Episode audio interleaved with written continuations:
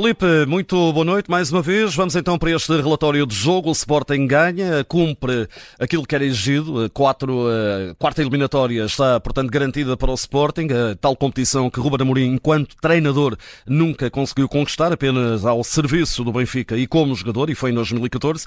Em relação ao jogo, o Sporting é surpreendido porque aos oito minutos já perdia por um zero. Isso mudou claramente aquilo que seria, se calhar até uma noite calma e tranquila, eh, numa noite de algum sobressalto. Precisamente, Ruben Amorim, sem grande surpresa, aproveitou para lançar aqui jogadores menos utilizados, sobretudo na linha de meio campo, com Dário Essu e também Daniel Bragança, com Fresneda como ala direito e a surpresa da noite como com Pedro Gonçalves a surgir desde o lado esquerdo, procurando também alguns movimentos interiores, mas foi uma entrada em campo do Sporting completamente falhada. De repente já estava a perder uh, por um zero, um golo muito cedo do Olivais e Moscavide de grande penalidade, num lance em que algumas fragilidades defensivas do Ivan Fresneda, que acaba por cometer um, penalti sobre o Cabral, e uma jogada muito bem gizada também pelo Olivais e Moscavide, há que realçar o camisola 70, o Italo Filipe faz um belíssimo passe e depois há ali uma, uh, uma série de, de pequenos lances que leva até essa grande penalidade cometida pelo Ivan Fresneda. Se o Sporting já tinha a responsabilidade de assumir a partida, ainda mais uh, teve de fazê-lo, sobretudo um, puxando muito trincão, e essa foi a nota de maior destaque na primeira, primeira fase do primeiro tempo. Francisco Trincão mostrou-se muito uh, aos médios, tentou receber e conduzir, levar a bola para a frente, procurou algumas combinações com Pedro Gonçalves, o próprio Paulinho também em movimentos de ruptura a conseguir causar uh, algum perigo, mas vale a verdade, o Sporting não criou assim tantas oportunidades no primeiro tempo, foi empancando o jogo até pelos corredores laterais, porque Pedro Gonçalves não é um desequilibrador, isso é um tema que podemos abordar, abordar mais à frente. Mateus Reis também tem algumas dificuldades em termos de chegada ao último terço e depois de serviço à área pelo cruzamento. E Ivan Fresneda teve de facto uma exibição bastante tímida na primeira parte. O Sporting chega assim ao empate depois de um lance genial de Marcos Edwards, pegar a bola, conseguir empreender um slalom, levar vários adversários e depois ganhar o penalti que permitiu aos Leões chegar ao empate. Segunda parte, o Sporting uh, volta, volta a dominar, a criar várias oportunidades. O que é certo é que o próprio Ruben Amorim reconhece a primeira parte foi uh, já de per si difícil, segunda parte faltou eficácia. O Sporting uh, realmente a sentir muita dificuldade e teve que, teve que ir ao banco. Jani Catano é se calhar a mola que, que muda tudo.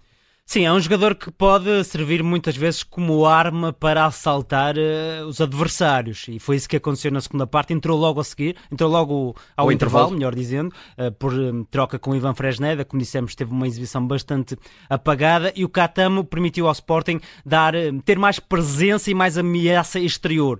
Pelo lado direito, foi um jogador de facto a mostrar até técnica de remate, a forma como chega, como consegue finalizar o lance do segundo gol. É um jogador que mostra essa, essa, técnica de remate. Também tem outro lance em que vai conseguir colocar o remate ao segundo poste. Portanto, um estilo diferente. Mostrou versatilidade. Foi um jogador que também tentou carregar a equipa, tentou um, ultrapassar adversários e deu maior capacidade ao Sporting em termos atacantes. A própria entrada do Nuno Santos também, logo ao minuto 54, permitiu ao Sporting ter mais naturalidade na sua estrutura, estar mais próximo daquilo que é habitual, com dois alas uh, interventivos. É verdade que Nuno Santos nem sempre esteve bem em termos de decisão, mas é um jogador que pisa facilmente uh, o meio-campo ofensivo, é um jogador que persiste e que acaba por dar lances de golo aos companheiros. E a verdade é que o Sporting chegou ao, segundo gol e poderia ter chegado uh, ao terceiro, até um quarto golos, porque acumulou oportunidades. Marcos Edwards tem pelo menos um lance flagrante, há várias outras saídas bastante corajosas do Ruben Gonçalves, mas não conseguiu conseguiu fechar o resultado e, portanto, deu sempre aqui alguma margem de esperança que o Olivais e Moscavide, mesmo pagando a fatura física, também foi sabendo alimentar. O Ruben é crítico, dizendo. Uh e disse eh, muito explicitamente a equipa devia ter sido melhor, mais competente, faltou realmente a eficácia. Uh, tudo de ensaio. Uh, o Pote uh, à esquerda logo no início e o Ruben também, aí não, não esconde nunca o jogo, reconhecendo que foi um tubo de ensaio para, para o futuro. Parece-me que é um tubo de ensaio que não vai passar a solução definitiva, mas eh, é de realçar também clareza no discurso de Ruben Amorim. Uh, Parece-me que terá tentado à esquerda algo que vai ensaiando com Catamo à direita.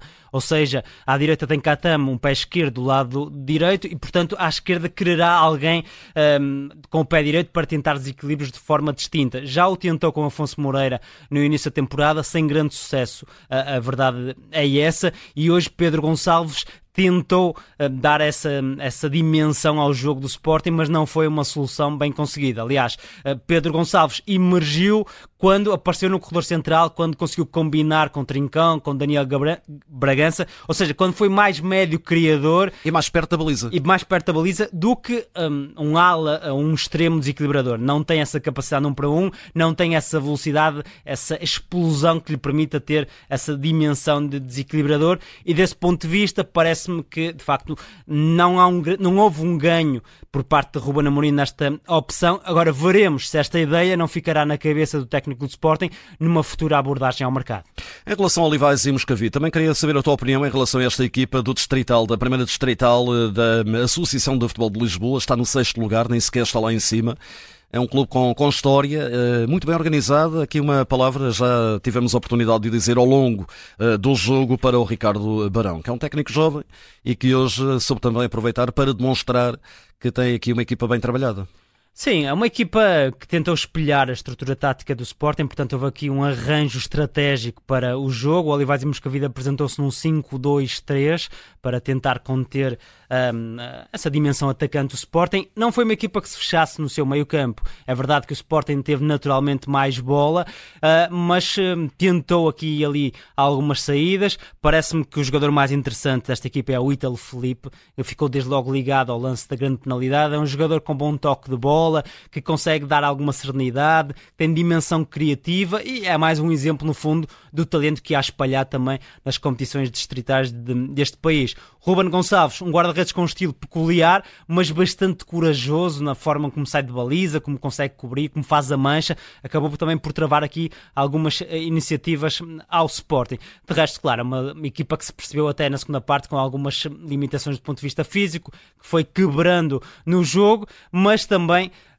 tendo o resultado ainda em 2-1, permitiu-lhe aqui e ali algumas, alguns ensaios próximos da baliza do, do Franco Israel. Há aquele cabeceamento ao poste do Gonçalo Caroço, parece-me que acabou por ser eh, invalidado por eh, fora de jogo, mas foi uma noite muitíssimo especial para o Olivais e Moscavide. Certamente o jogo de carreira para vários destes jogadores. O Ruben Gonçalves acaba por ter uma flash interview com uma hum, autenticidade maravilhosa, ou seja, sem filtro, eh, bastante claro no discurso, sentia-se o brilho nos olhos do guarda-redes do, do Olivais e Moscavide, e essa também é a magia da taça, é, é uma, uma competição distinta, e o Olivais e Moscavide a jogar fora do seu estádio soube honrar as suas cores e de facto acabou por em vários momentos competir com, com o Sporting. Neste relatório, o, o mais positivo que encontras?